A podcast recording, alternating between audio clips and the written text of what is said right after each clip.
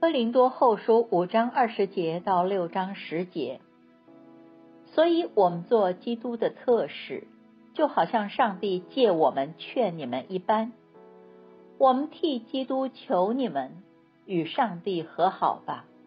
上帝使那无罪的替我们成为罪，好使我们在他里面成为上帝的义。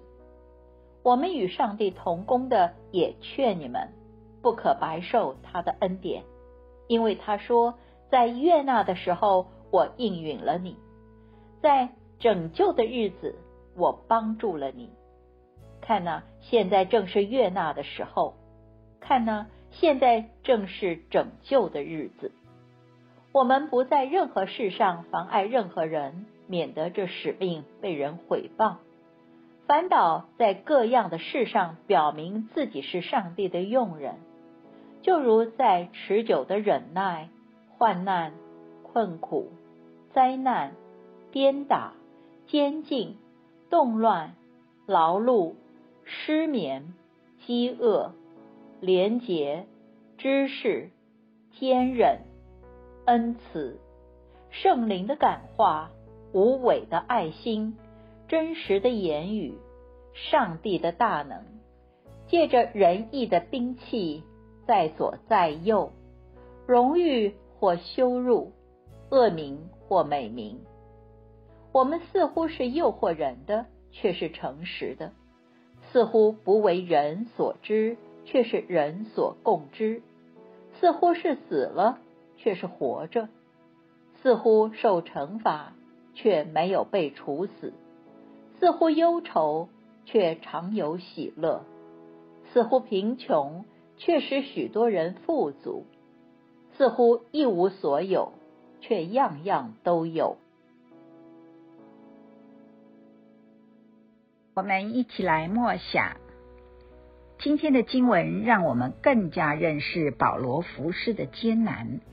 如同任何一位跟随基督的人，往往同时也会被赋予一项任务。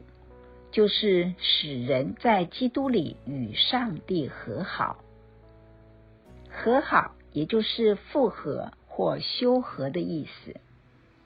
我们自己要持续的活在与上帝和好的状态中，同时我们也成为和睦的使者，也就是做基督的特使。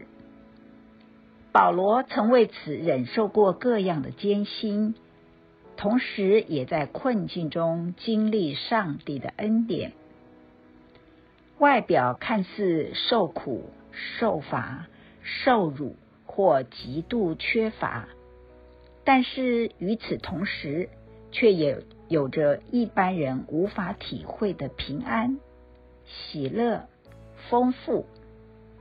这种矛盾是没有真诚为主受苦的人所无法体会的。有关承担使人和好的使命，我们需要先自问的是：我们与上帝的关系如何？我们有渴慕亲近他吗？过去一年使人与上帝和好的使命，你实践的如何？大灾期间，请认真思考这些课题。并尝试做出你生活调整的计划。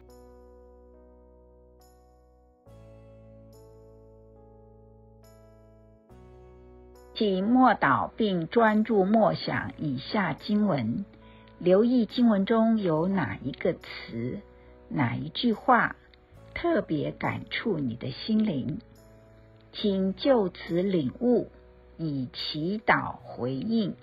并建议将心得记下。林多后书六章一节，我们与上帝同工的，也劝你们不可白受他的恩典。六章二节，因为他说，在悦纳的时候，我应允了你；在拯救的日子，我帮助了你。看呐，现在正是悦纳的时候。看呐，现在正是拯救的日子。